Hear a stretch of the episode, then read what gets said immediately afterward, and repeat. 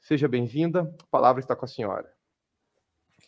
Bom dia a todos vocês. Para mim é uma honra muito grande estar participando aqui desse momento, contribuir com vocês daquilo que eu tenho estudado há alguns anos. Né? Eu não sou pastora, mas a gente está aqui para aprender, para dividir com vocês, assim como a psicologia, a tanatologia, o cuidados paliativos pode contribuir para o exercício pastoral, a teologia ela também contribui com, a, com essas áreas que nós vamos estar conversando hoje. Então, é uma troca de conhecimentos, né? Vocês aprendem é, com essas áreas e nós aprendemos com a área de vocês, que é uma área nossa, que a angústia humana é uma área onde nós, é, todos nós aqui, podemos estar vendo com olhares diferentes, né? E aí contribuir cada um com, sua, com o seu saber. Então, se vocês quiserem já compartilhar o slide, vamos começar. Está lá no final. Já começamos do final? Isso. Então, como o professor Lucas apresentou, eu sou a professora Gisele, eu sou psicóloga, trabalho já há alguns anos né, nessa área de, de angústias, né? Sempre trabalhei com coisas muito graves né, sobre sofrimento, sobre transtornos, sobre doenças, e nós vamos estar falando um pouquinho, né, o que é angústia. Então, vamos lá, vamos dar continuidade, né? Então, o que, que é angústia? A palavra angústia tem origem no latim, que é angor, que quer dizer estreitamento, apertamento, por isso que quando eu acredito que todos nós aqui já passamos por isso, a gente sente aquele aperto, aquela dor, né, aquele sentimento ruim, porque a angústia, até foi tema da dissertação do meu mestrado, foi sobre a angústia humana, né? O que é a angústia? O que, que ela provoca? O que, que ela faz? E nós temos dois tipos de angústia. Nós não vamos aprofundar nelas, né? Porque cada uma delas daria uma palestra, daria um tema aí para a gente discorrer, mas só para dar um gostinho, nós vamos estar passando por elas, né? Que seria a angústia existencial e a angústia de morte. O que seria angústia existencial? O que, que vocês acham que seria? Né? O que seria angústia existencial? A angústia existencial, ela é, acredito que todos nós, né, é inerente ao ser humano, né? São as nossas escolhas frente àquilo que você precisa é, decidir, aquilo que você precisa é, tomar consciência, e aí ela pode desencadear diversas coisas, né? Nós temos angústias é, das nossas ansiedades, e aí ela pode acordar doenças, né, como transtornos ansiosos. Nós temos angústias frente às nossas decepções, às nossas frustrações, que aí podem acordar doenças como a depressão. Nós temos angústias aí de insatisfação salarial, a gente trabalha, trabalha, trabalha e parece que nunca é recompensado. E pode também desencadear pessoas que trabalham exageradamente, é, síndrome de burnout, é, assédio moral, né, assédio sexual e tantos outros fatores que nos decepcionam, que nos frustram e que causam essa angústia, né? Porque a angústia o que, que é? É você estar diante de algo e que você precisa tomar uma decisão. E a angústia existencial, ela está aí para nos é, lembrar o quanto a escolha é importante, né? O que, que você decide, o que, que você escolhe, como você escolhe, como você pensa, e aí vem com essa escolha, vem as responsabilidades do que você escolheu, né? E aí nós temos a angústia de morte. E o que seria essa angústia de morte, né? É, na minha dissertação, eu só trabalhei a outra angústia, que é a angústia existencial. E no percorrer aí da minha profissão, eu venho trabalhando muito que é a angústia de morte, que é você estar de frente para a sua finitude, ou para a finitude de outras pessoas que você gosta, que você tem vínculo, que você confia, né, convive. E aí a, a questão é a morte e o morrer. Qual é a diferença entre morte e morrer? A morte, ela morrer, a morte ela está lá longe, longe, longe, né? É um assunto que nós sabemos que existe, né? Todo, tudo que é vivo um dia vai morrer, mas ela está bem distante. E o morrer é quando ela bate a porta da sua casa, é quando ela chega para alguém que você gosta, para alguém que você tem vínculo, ou você está diante da sua finitude. E a angústia de morte é quando você sabe que acabaram-se as possibilidades, acabaram-se as chances, né? E aí o que é que você faz? O que é que você sente? Então, na nossa conversa de hoje, é, eu vou procurar trazer conceitos que podem contribuir com a sua prática de aconselhamento pastoral como eu não sou pastora, né, não sou teóloga, a minha parte aqui com vocês é de contribuir nessas reflexões sobre esses temas. É, que muitas vezes nós espiritualizamos ou não espiritualizamos, e isso acaba tendo uma, uma certa influência que muitas vezes não vai ser positiva. Então, quando nós é, conversamos sobre diversos saberes, é como isso pode contribuir para a minha prática profissional, seja ela pastoral, seja ela como psicóloga, como tanatóloga, e no decorrer aqui nós vamos estar é, falando sobre isso. E aí, quando a gente fala também nessa questão de, de angústia de morte, nós temos que pensar em dois pontos. A gravidade, né? Ontem até vi no chat que alguém perguntou sobre o suicídio, é, é, o ápice do sofrimento existencial, do sofrimento humano. Num outro momento, quem sabe a gente fala especificamente aí sobre o suicídio, mas o suicídio ele não é uma morte natural, é uma morte provocada diante de um extremo sofrimento humano, de causas multifatoriais. Então, seria muito leviano da nossa parte atribuir o suicídio a uma única situação. Ah, porque brigou com o namorado. Não. Mas quando a gente precisa se preocupar com a angústia existencial, que são diversos problemas, quando essa dor ela está insuportável, que você não aguenta mais, que ela é inescapável, quando você não vê saída nenhuma, e quando ela é interminável, que você acha que nunca vai acabar. Então, aí nesse momento, seja no aconselhamento pastoral ou seja em qualquer outra profissão, e você escutar alguém com esses três Is aí, essa pessoa precisa de ajuda imediata, porque ela está correndo risco. E aí entra esse acolhimento atento, né, com um ouvido, né, com um escutar mais afinado, onde você consegue perceber que tem algo de muito grave ali acontecendo. E que talvez aquilo que você vai falar naquele momento vai ser o diferencial.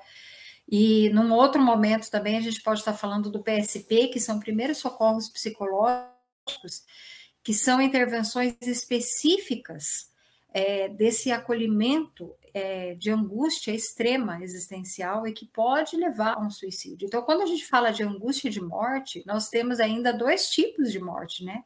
O angústia de morte que pode levar a uma morte provocada, que é essa angústia é, que pode levar ao suicídio, e tem a angústia de morte no sentido de que a vida ela acaba, e um dia, todos nós que estamos aqui conversando, um dia nós iremos morrer. E nós vamos se ater mais a essa outra angústia de morte que é da na nossa finitude, ou da finitude de pessoas que a gente é, convive, né? Então, como é que é essa coisa aí de diante da finitude, né? A psicologia ela é a ciência que estuda o comportamento, né? como a gente pensa, que jeito que a gente pensa, a, a nossa forma de falar, a nossa forma de agir, estuda é, transtornos que podem atrapalhar esse comportamento. E a tanatologia, ela é uma ciência que estuda os aspectos da morte e do morrer não é específica da psicologia, então nós temos teólogos, médicos, assistentes sociais, pedagogos, advogados, médicos em geral, que se, se propõem a estudar a, os aspectos da morte e morrer. Eu fiz uma formação aí na época da pandemia, durante um ano, e confesso para vocês que a minha visão, eu achava que sabia sobre morte, morrer, e eu descobri que eu não sabia nada. Porque é, diante desse sofrimento, né, você começa a pensar assim: o que, que eu fiz na minha vida? E os cuidados paliativos, ele veio depois, eu estou terminando essa pós, porque quem estuda tanatologia acaba se interessando por cuidados paliativos, que é uma outra abordagem que também se utiliza do conhecimento da psicologia, que pensa uma abordagem que pensa na melhora e da qualidade de vida de pacientes adultos e crianças e suas famílias que enfrentam problemas associados a doenças que ameaçam a vida. E aí o aconselhamento pastoral, a busca do sentido diante do sofrimento através desse acolhimento. Então, como é que todas essas áreas enxergam a finitude, né, a morte ou uma doença que ameace a vida? E aí nós temos diversas doenças, né? Câncer, Alzheimer, é, tantas outras situações que ameaçam a qualidade da nossa vida, a nossa existência, a nossa visão de futuro. O que é que você fez a vida inteira e agora vou morrer? Como assim? Né? E aí a gente vai estar tá observando como que essas áreas podem estar tá contribuindo e o que é que eu falo, o que é que eu não falo diante de um sofrimento como esse, né? E para isso a gente tem que pensar como é que é a morte na atualidade, né? Nós não estamos mais aqui nesse momento falando da morte provocada, nós estamos falando da morte em geral, né? Antigamente, vocês forem procurar, até tinha colocado o slide, mas daí tirei para não ficar muito comprido. É, como eram nas outras culturas, até século passado, retrasado, a questão da morte. A morte é, era mais vista assim como natural, crianças participavam de velório, o velório era feito em casa.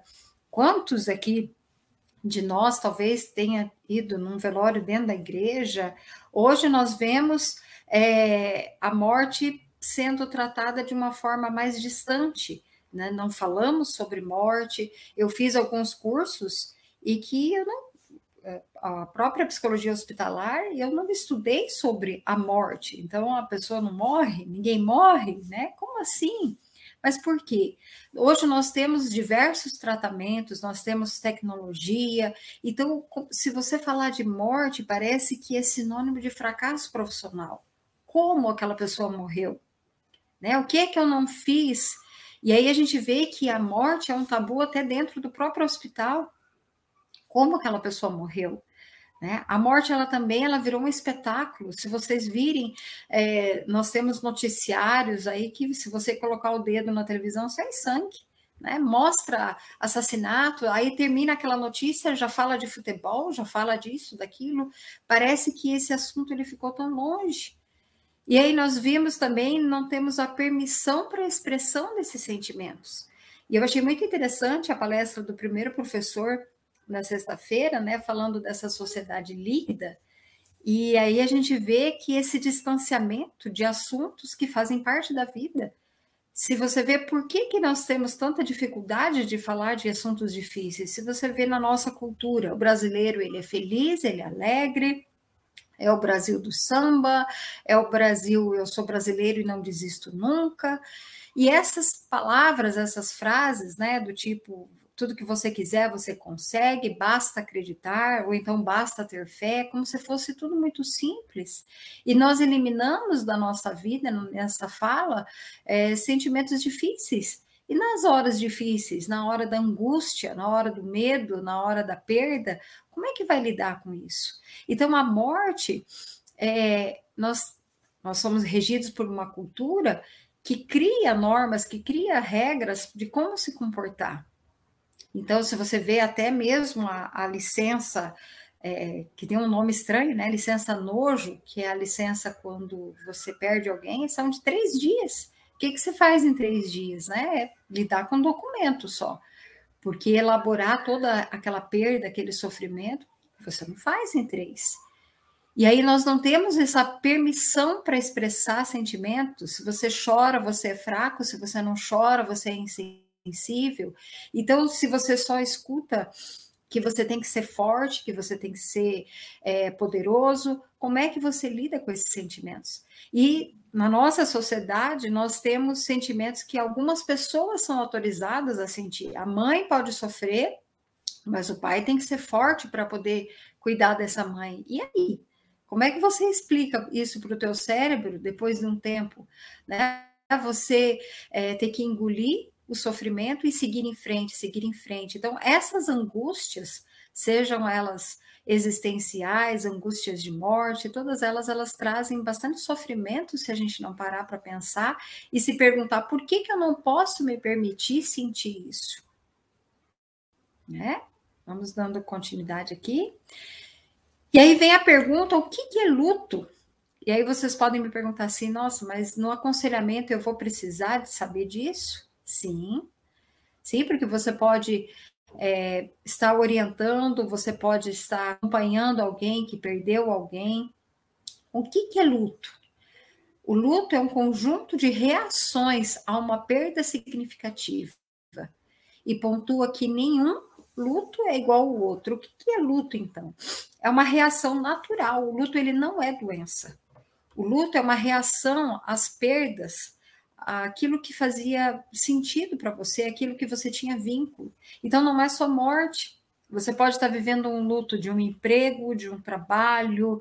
É, nós tivemos vários lutos aí durante a pandemia, porque talvez muitas pessoas tiveram que cancelar viagens, trabalhos, casamentos, lutos de perdas é, de vidas mesmo porque o luto ele vai trazer diversas mudanças na nossa vida, porque você tinha ali um rumo, você estava seguindo de uma maneira, e o luto, segundo Parks, que é um nome muito importante dentro da, da tanatologia, ele fala que as perdas afetam estruturas de significado da vida.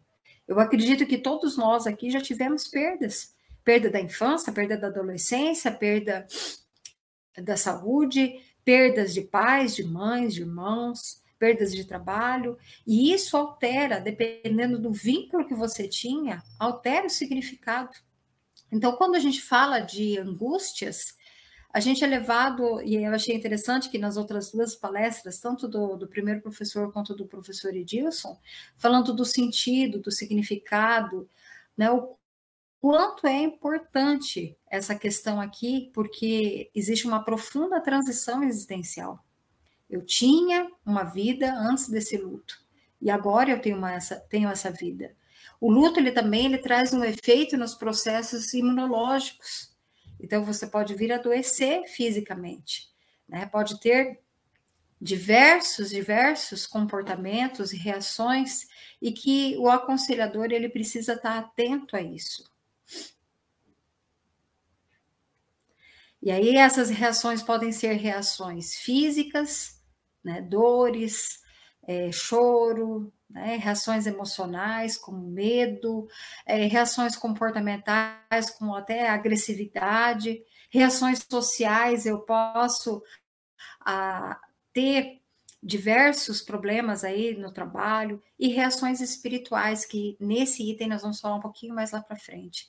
Aqui eu coloquei até uma, uma, figura, como que as pessoas pensam que é o luto, enterrou, segue a vida e acabou. E como ele realmente é um turbilhão de emoções. E às vezes a gente levado por essa sociedade ligeira aí, né, que tem que produzir, produzir, produzir, você parar para chorar, parar para viver o teu luto, parece que é atrás prazo de vida. E às vezes, sem perceber, você vai falar assim para a pessoa: ah, tem que seguir, você tem que ir para frente, você tem que agora reagir. Tá? Quanto tempo faz isso? Ah, foi ontem. Calma, gente. Deixa a pessoa chorar, deixa a pessoa é, colocar para fora. E às vezes aquilo que a gente vai falar, em vez de ajudar, pode até piorar a situação dessa pessoa. E aí, o que mais eu posso pensar nessa questão do luto aí?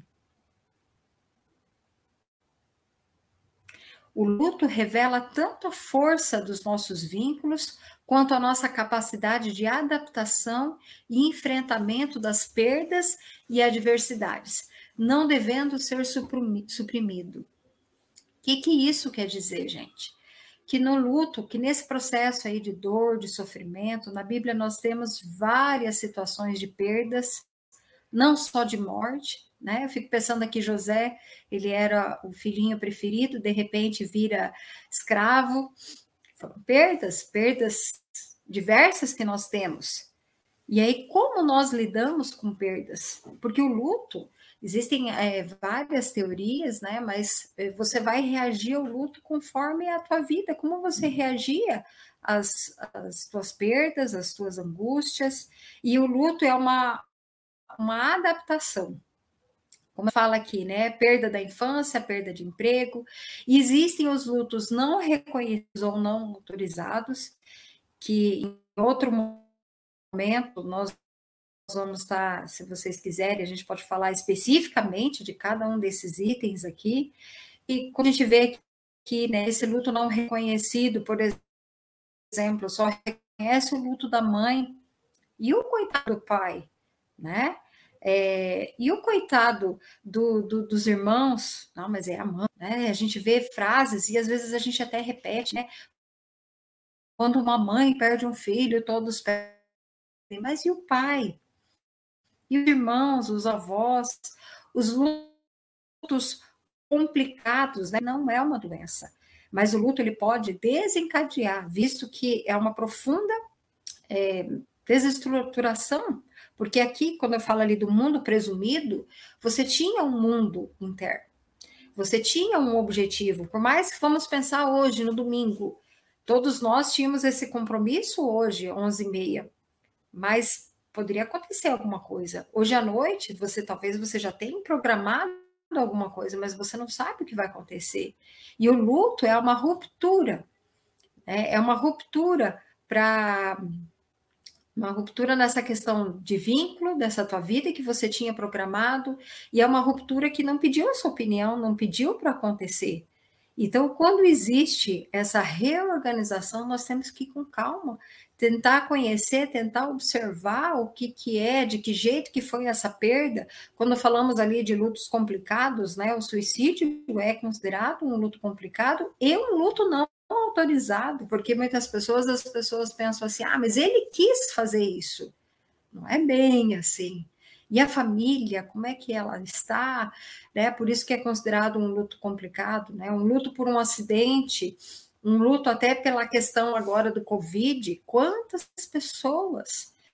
Eu sempre gostei de trabalhar com temáticas assim graves, né? E eu nunca tinha sido convidada para falar sobre morte, sobre luto. E depois da pandemia, as pessoas vêm procurando. Então a gente vê que aquela história lá atrás que eu falei para vocês do brasileiro sempre alegre, sempre feliz, nós precisamos falar de assuntos difíceis. Nós precisamos falar das angústias. É, e não adianta a gente só saber que elas existem, como é que eu penso sobre elas, o que eu penso porque a nossa mente ela é muito enganosa e ela prega peças e a gente precisa às vezes de ajuda, precisa falar sobre esses assuntos que são complicados, né? Que mais que a gente pode conversar aí, seguindo adiante?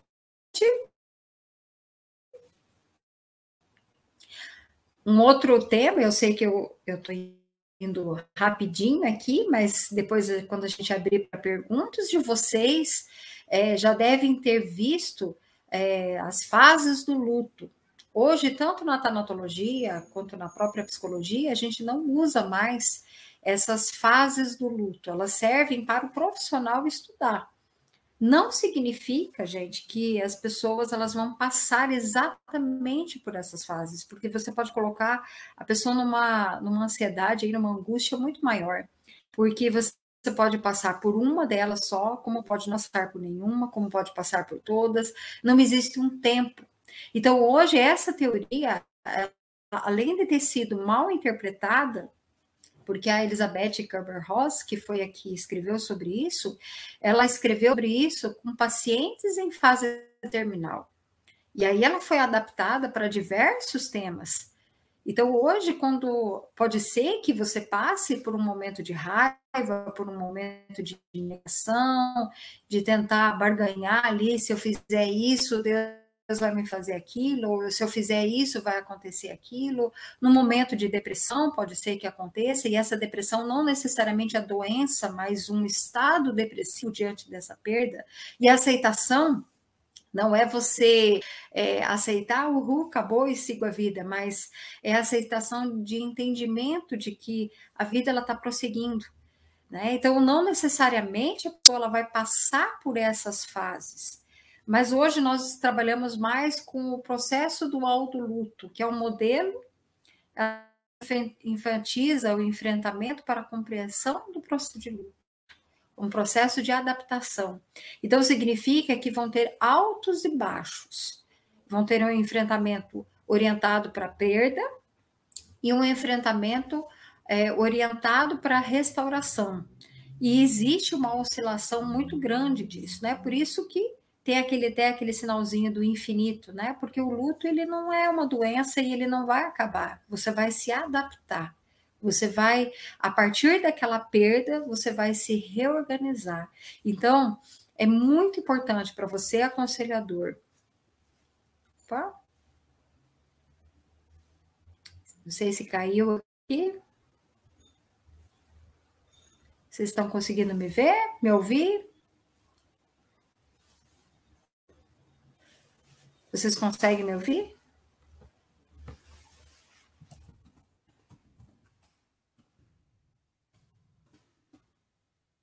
Ah, tá. É, então, quando a gente fala, é, ficou sem câmera, né? Mas eu acho que vocês conseguem é, me ouvir, né? Não sei o que, que aconteceu aqui.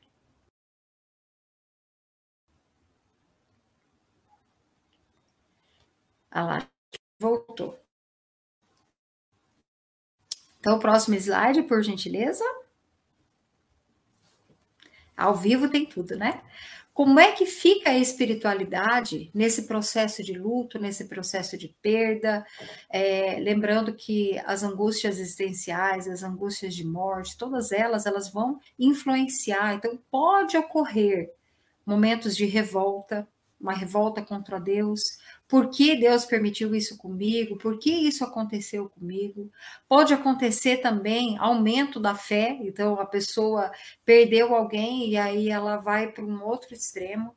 Entra a questão do consolo, o quanto é importante essa questão do consolo, a questão da esperança, a questão da culpa. Então, são é, comportamentos são pensamentos que podem aparecer, que podem surgir nesse momento de luta, de luto e de perda. A culpa, se eu tivesse feito isso, se eu tivesse falado aquilo, e aí entra muita leitura e sabedoria do aconselhador, como identificar isso, como é, acolher essa pessoa nesse momento, ou essa família, ou essas pessoas diante desse luto. É, quando a gente fala do luto antecipatório, né, que é você saber que está caminhando para essa morte, né, como que você vai aconselhar aquela pessoa que está diante da sua própria finitude? Então, é muito importante, acima de tudo isso aqui que pode acontecer, é o acolhimento e o respeito diante dessas situações aí que fazem parte da nossa vida. Vamos lá? E o cuidados paliativos, que é a última contribuição é, para o aconselhamento hoje é uma abordagem relativamente nova aqui no Brasil. Muitos ainda não conhecem, talvez, o que, que é isso, mas também não é uma área específica da psicologia, mas é, a, a, teologia, ela também ela é convidada a participar. E ela é muito bem-vinda dentro da equipe de cuidados paliativos, né? O cuidados paliativos, eles promovem o controle dos sintomas e alívio dos sofrimentos, melhora a qualidade e enfrentamento da morte como parte de um processo natural. O cuidados paliativos é quando aquela medicina é, curativa, ela dá lugar agora para para doenças que ameaçam a vida. Então, o cuidados paliativos ele entra. E a morte ela pode fazer parte desse processo. A palavra paliativo vem do latim que significa manto ou cobertor. Trata-se de um cuidado integral e individualizado, pois entende-se que sempre é possível oferecer o cuidado em todo o processo.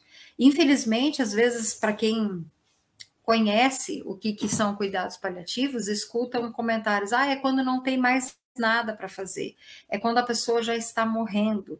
E não, nós temos muito o que ser feito. E uma coisa que eu sempre resumo o cuidado paliativo é dignidade, é respeito, porque nós vamos ter um dia ou outro encontro aí com a nossa finitude. E ela não precisa vir acompanhada de dor, de sofrimento, das angústias. Nós podemos ter esse cuidado integral que nós vamos ver ali na, no próximo slide, que ele abarca várias, várias, várias áreas da nossa vida. E vamos ver aí na, no próximo, né? É a gestão da doença, o cuidado físico, o cuidado psicológico, e ali no cuidado 5, o cuidado espiritual. O que, que é a espiritualidade? Aonde a teologia ela pode contribuir, aonde né, o capelão, o aconselhamento diante dessa finitude, ela pode contribuir de forma tão espetacular nesse momento, né? E aí, gente, o que, que eu posso dizer para vocês, né? Que tem algumas sugestões de bibliografia, que depois vão ser disponibilizado aqui para vocês. Quando a gente fala de espiritualidade, é diferente de religiosidade, e, e, é importante entender que a espiritualidade ela é o sentido das coisas. Por isso que na, no cuidado paliativo, o capelão, né, o aconselhador, ele vai trabalhar aspectos mais profundos sobre a, diante ali da, da, finitude, da morte, do morrer, as crenças dali daquela pessoa, para onde ela vai, o que, que ela fez da vida dela, questões de perdão muito mais profundo, né, onde talvez ela precisa se reencontrar, se desculpar, de, de ajustar a vida ali naqueles últimos momentos. E aí eu pergunto para você, não precisa estar doente para se ajustar na vida, né? Porque a gente não sabe quando vai ser a nossa morte. E uma das coisas que nesses dois últimos cursos que eu fiz, que é a tanatologia e o cuidados paliativos, me fez pensar muito nisso. Hoje pode ser uma despedida. E aí, o que é que você tem feito da tua vida? Uma das coisas que eu mais percebo nos atendimentos são mágoas, coisas que as pessoas não conseguiram falar para aquele ente querido que ela perdeu, que talvez não era tão querido, né? E aí, depois que morre, daí o que, que eu faço? Então, a gente precisa, a minha ideia ao trazer esses temas, porque vocês viram que foram, são temas profundos, mas foram pincelados, mas que precisam de estudos profundos da teologia, precisam estudos profundos da psicologia. A psicologia e a teologia, elas estão ainda muito tímidas, ainda nessas duas áreas que é a tanatologia e o cuidado paliativo. A enfermagem e a medicina, eles estão bem na frente da gente.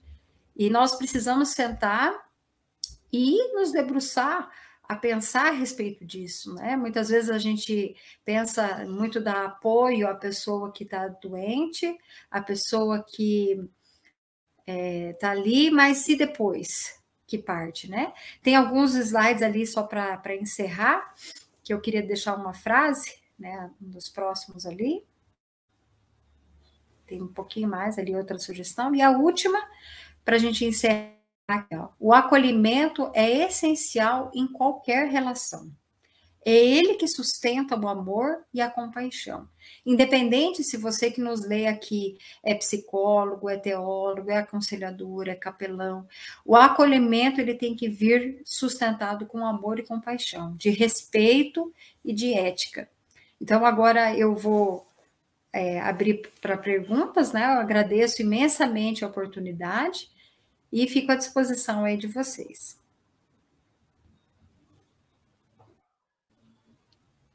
Maravilha, muito obrigado, professora Gisele, pela explanação. Muito boa, muito relevante e muito contemporânea, né? No contexto em que a gente está voltando aí de uma pandemia, no contexto que a gente está voltando aí de tantas perdas significativas eu acho que um dos grandes desafios do aconselhamento pastoral é saber lidar com essas angústias, né? Mas vamos para as perguntas, vamos para as interações aqui, que, que os nossos alunos, nossos espectadores contribuíram aqui com a gente. Uh, temos aqui uma primeira pergunta do Gilmar Santos. A morte é um tabu grande devido ao medo do desconhecido? Existe uma banalização do assunto como algo sem importância? Exatamente. Nós temos a cultura do brasileiro, né? Bate na madeira, ai, vira para lá, né? Nem olha para o cemitério. Então, assim, porque a nossa cultura ela está voltada muito para aquela questão da felicidade, da alegria, da glória, do louvor, né? Da coisa boa.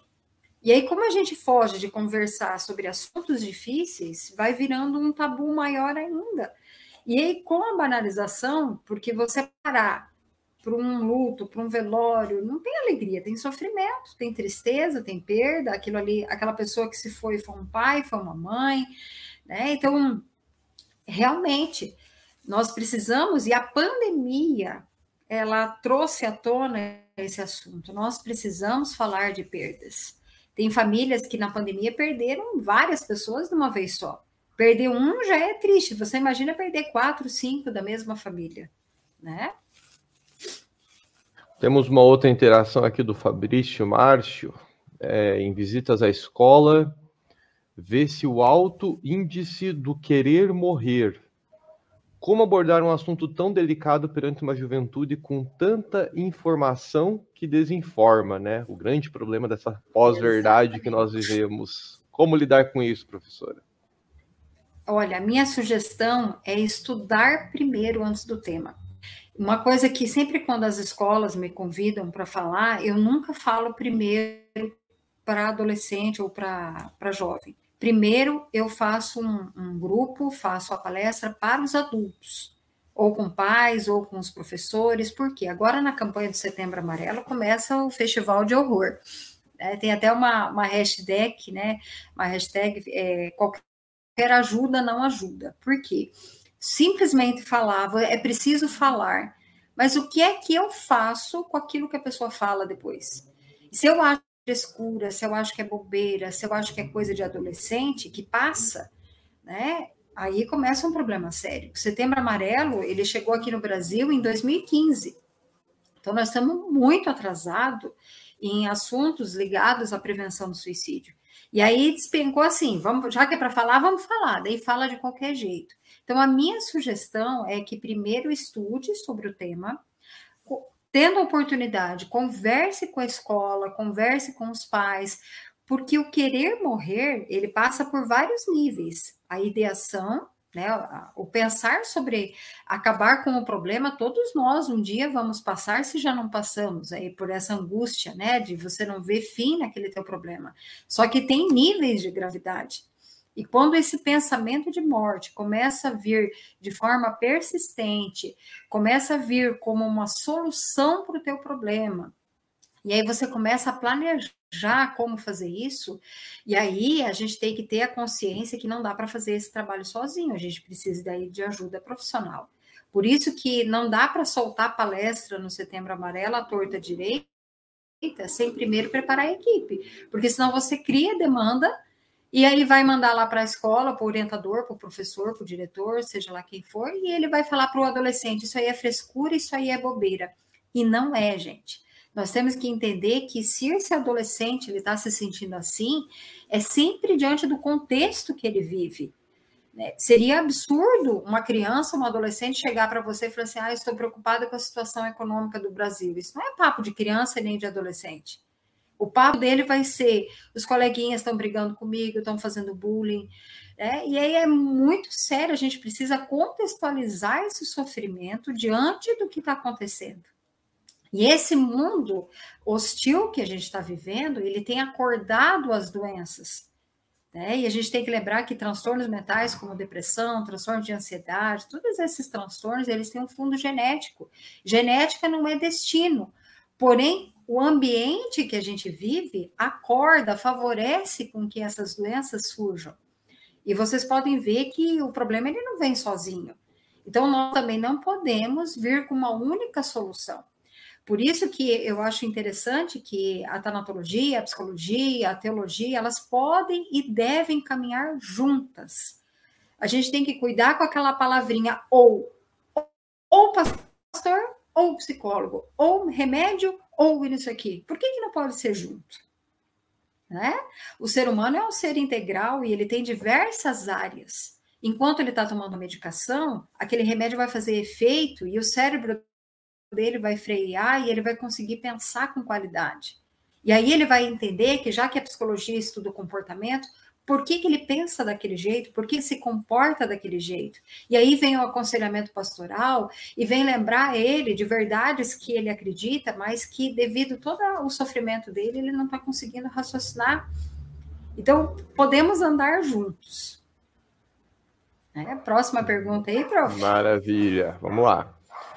O Eliseu Ramos da Rocha perguntou o seguinte: qual a sua opinião em relação. É uma pergunta mais técnica essa aqui, professor. Qual é a sua opinião em relação à psicanálise? Ela pode contribuir para o exercício pastoral no aconselhamento ou não? Se puder explicar para nós, leigos da psicologia também, prof, o que seria a psicanálise, acho que ajuda Isso. também. Isso. Então, ontem o professor Edilson, eu faço bastante propaganda do professor Edilson, porque ele foi meu orientador no mestrado, né? É, ele também foi feita essa pergunta, né? A psicanálise é uma escola teórica, tá? Assim como na teologia, vocês devem ter diversos teólogos que contribuíram com estudos, né, com maneiras de se observar o ser humano. É a mesma coisa dentro da psicologia. A psicanálise, o pai da psicanálise foi o Freud, tá? Ela é uma teoria e que existem cursos específicos para você se formar em psicanálise, são cursos sérios, tem alguns que não são tão sérios, então procure sempre um lugar onde tenha seriedade, né, onde tenha nome, porque você vai estar lidando com pessoas. E a gente tem que tomar muito cuidado com qualquer coisa que te ofereçam aí, porque você está lidando com sofrimento humano e a pessoa está mais, mais fragilizada. Então, a psicanálise é uma abordagem teórica. Na minha dissertação, do mestrado, eu fiz sobre na visão fenomenológica existencial, que é uma outra escola teórica que contribui com a psicologia, ela vem da filosofia. Então, a, a, tanto a psicanálise, como a cognitiva comportamental, como a existencial, como a gestalt, o psicodrama, são todas escolas teóricas que todas elas contribuem de alguma forma. Sugiro, né, para o colega aí que perguntou, que ele conheça além da psicanálise, que ele pesquise outras escolas também. A psicanálise é uma excelente escola, todas elas podem contribuir, mas é muito importante saber o que, que faz e qual é a limitação de cada coisa, porque senão a gente mistura tudo e você não sabe mais se você é pastor, se você é psicólogo, se você é, é psicanalista. Então é importante saber de que existem contribuições. Quando eu decidi fazer o mestrado, eu decidi por quê? Porque eu queria saber qual era a contribuição da teologia para mim.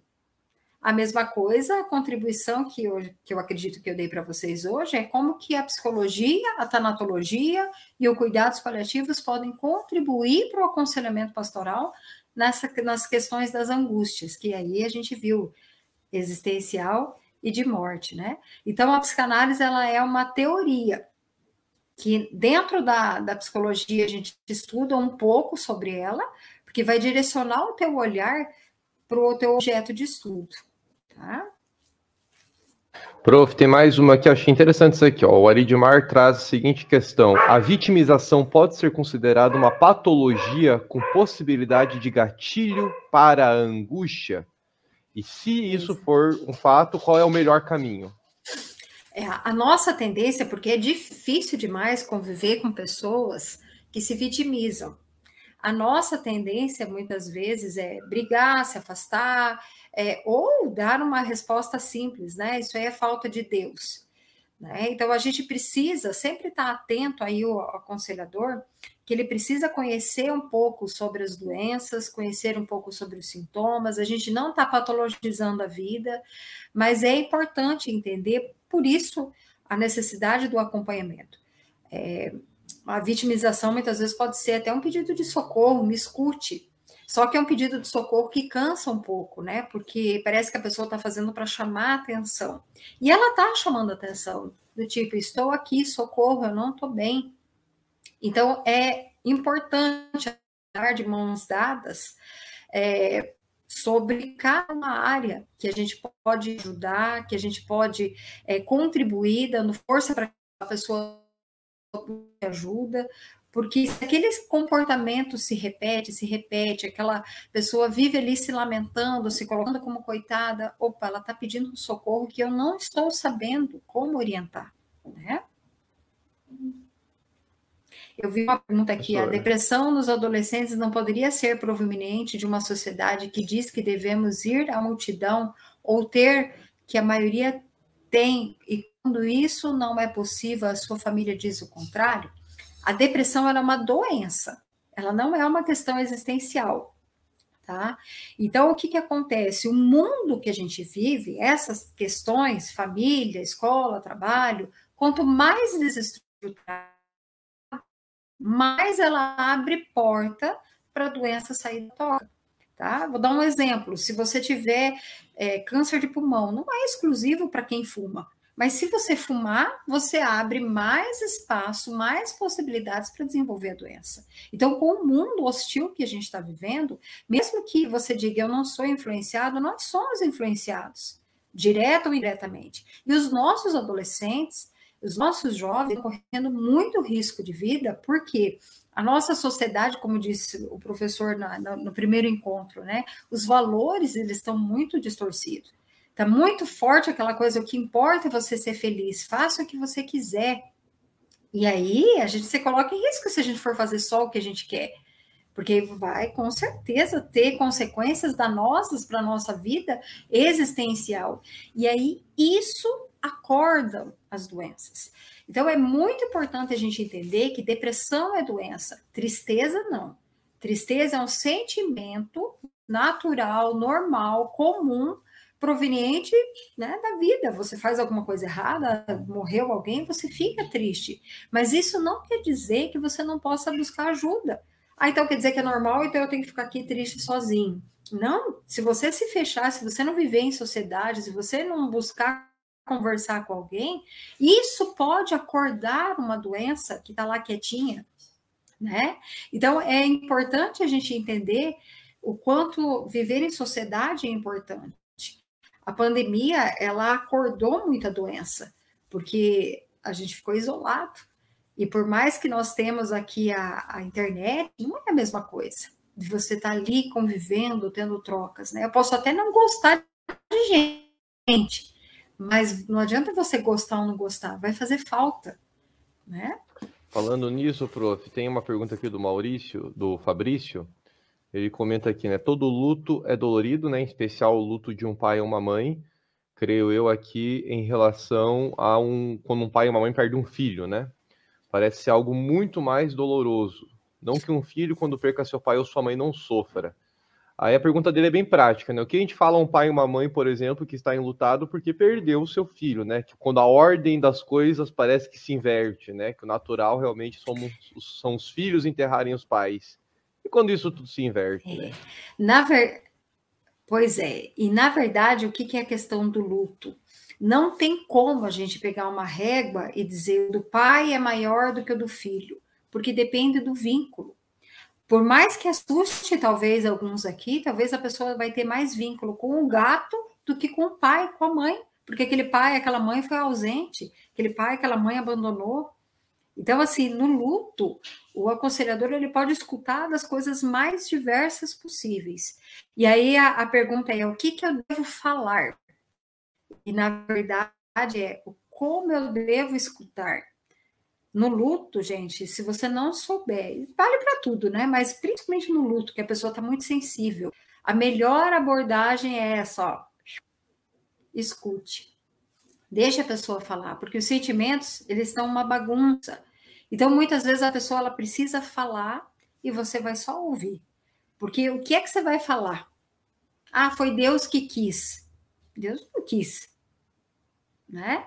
Ah, porque isso acontece. Ah, você tem outros filhos. Você tem que ser forte agora para ser para ter outros filhos. Quantos dedos você tem? Posso arrancar um? não, você tem mais mais 19. Não, cada dedinho seu é único. Então, cada filho é único, cada pai é único, cada mãe é única. Então, aí fala assim, mas inverteu a ordem. E é isso que é um choque quando você vai estudar tanatologia e cuidados paliativos, é que o ciclo da vida não é nascer, crescer, reproduzir, é, envelhecer e morrer. O ciclo da vida é nascer e morrer. O que vem no meio é lucro. Então, pode acontecer que morram crianças, que morram jovens, que morram idosos, que filhos enterrem os pais, que pais enterrem os filhos. Não é o comum que, e principalmente aquilo que a gente gostaria. Então, a melhor abordagem é acolher, no sentido de deixar a pessoa falar, e aí você emprestar os teus ouvidos a ela e não julgar, não dar lições, dicas. Tem um livrinho muito legalzinho que é, é Conversando sobre o Luto, está ali na indicação de, de, leitura, que fala a respeito disso, né? Como é que a gente pode estar tá acolhendo essas pessoas. Mas a melhor abordagem é escutar só. Tem uma outra pergunta aqui, professora do Gilmar. Ele pergunta assim: que geralmente quando está se aproximando do fim, né? Quando a gente sente que está chegando no, se é que é possível sentir, né? A professora pode falar até disso. É, as pessoas eu ainda não vão senti. ficando. as pessoas elas vão ficando. não senti hoje. É, então, eu também. Mas geralmente as pessoas vão ficando mais sensíveis quando estão sentindo o fim. O que leva aí a uma quebra de coração. E aí a pergunta do Gilmar é: esse sentimento, essa sensibilidade que surge né, na proximidade, da morte. Talvez nos casos de pessoas que têm doenças, né, estão já em, é, em doenças terminais, estão vendo essa aproximação do fim, ou até na velhice mesmo, né, quando vai sentindo que está chegando o fim. Esse sentimento, esse pesar, é, seria remorso ou seria arrependimento? É a pergunta do Gilmar aí para gente. É, o, o, arrependimento é quando você reconhece que você fez algo de errado e você vai lá, então, tentar consertar. O remorso ele a pessoa fica presa naquela dor e ela não sai daquilo. Né? E aí a gente vê que pessoas que sofrem, não precisa estar na, na morte, não, que vivem em vida em remorso, porque fizeram alguma coisa e você vê que a pessoa ela fica presa naquela situação, né? É, na, na aula de tanatologia e de cuidados paliativos, os professores eles contavam diversas experiências interessantes. Por isso que a equipe, né, quem estuda a área da saúde, é, não tem preconceito. Essa questão de você valorizar a espiritualidade, porque nós aqui, seres humanos, né, eu não posso, como psicóloga, dizer que eu sou a detentora do saber, que tudo é psicológico. Não, nós temos a própria OMS, ela define saúde como bem-estar físico, mental, social e espiritual. E aqui a gente não está falando de religião, tá? A religião batista, adventista, católica, não, nós estamos falando de espiritualidade, que é o sentido muito mais profundo daquilo que você crê, daquilo que você vive, daquilo que você prega, daquilo que você faz. Então, diante da finitude, onde acabaram-se todas as chances, talvez bata tudo, né? Bata remorso, bata arrependimento. Por isso que é importante a gente falar desses assuntos porque você não sabe se você vai ter essa chance de se arrepender e perdoar aí, né? Então a gente tem que pensar, hoje eu posso é, organizar a minha vida falando, conversando sobre aqueles assuntos difíceis. A procrastinação dos assuntos difíceis só traz problema depois. Porque você já está sofrendo com a dor da perda e ainda tem que resolver um monte de coisa que poderia ter sido resolvido em vida, né? Então, é, acho que... é assunto para mais de metro.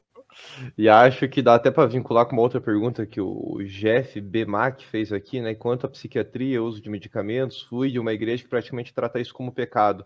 Eu acho que é novamente esse problema de nós querermos é, olhar as coisas apenas com esse olhar religioso, ou, apenas com o um olhar né? dogmático. Né? E a gente tem dificuldade de entender que hoje nós vivemos a importância de termos equipes de apoio. Teve uma palestra nas aulas integradas com os alunos do bacharel presencial que tratou justamente sobre a importância é, de termos é, equipes de apoio ao Ministério Pastoral. Né? Então, por que o pastor não pode ter um psicólogo que lhe ajude né, nos seus atendimentos, né? um psiquiatra que ele pode recomendar, indicar, um profissional da, da atividade física, né? um profissional de uhum. nutrição, enfim, né? um médico, pessoas realmente que podem dar esse suporte a ele. Né? Não é pecado a gente recorrer a, a expertise de outras áreas para nos auxiliar nas nossas dificuldades, Bíblia, né, professora? A, a Bíblia ela fala que aquele que sabe fazer o bem e não faz, comete pecado. Hum. Então a gente tem que tomar cuidado, porque se eu achar que só a minha área vai resolver tudo, eu estou sendo muito presunçosa. E eu trabalho. Tem uma frase que fala assim: que se você quer ir rápido, vai sozinho. Se você quer ir longe, vai em equipe.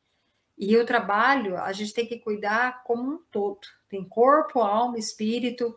A gente não está reduzindo as coisas por questões psicológicas, mas tem um monte de problema que começa na infância e na adolescência que poderia ser tratado, poderia ser acolhido, e a gente tem que cuidar com respostas simplistas. Ah, isso é falta de fé, isso é falta de Deus. Ah, isso é problema psicológico, é desmerecer, né? Ah, isso não é espiritual. A gente tem que sentar e ver o que, que é. E se pode ajudar em diversas áreas de uma vez só, por esperar estragar tudo para daí procurar ajuda.